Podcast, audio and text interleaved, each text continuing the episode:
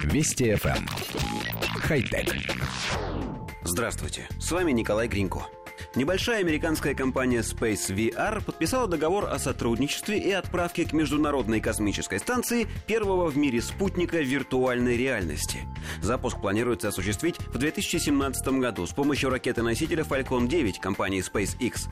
В рамках этого соглашения Space VR построит компактный наноспутник Overview One и оснастит его двойной камерой с обзором 360 градусов. После этого аппарат доставят на низкую околоземную орбиту и запустят в эксплуатацию. Доставка планируется в начале следующего лета.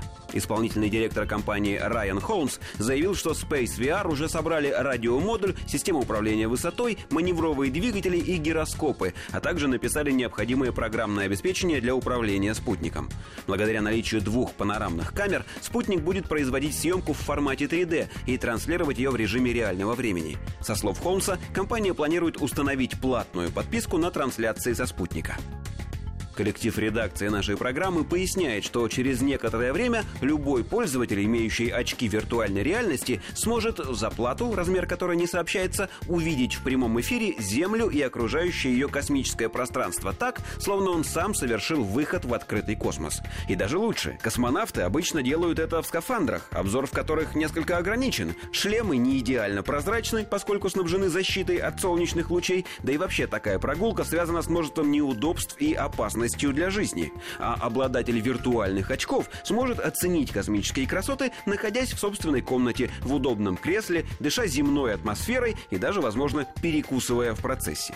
Единственное неудобство – перемещением камеры нельзя управлять, можно только оглядываться по сторонам. И все же нам кажется, что за подобными виртуальными путешествиями будущее.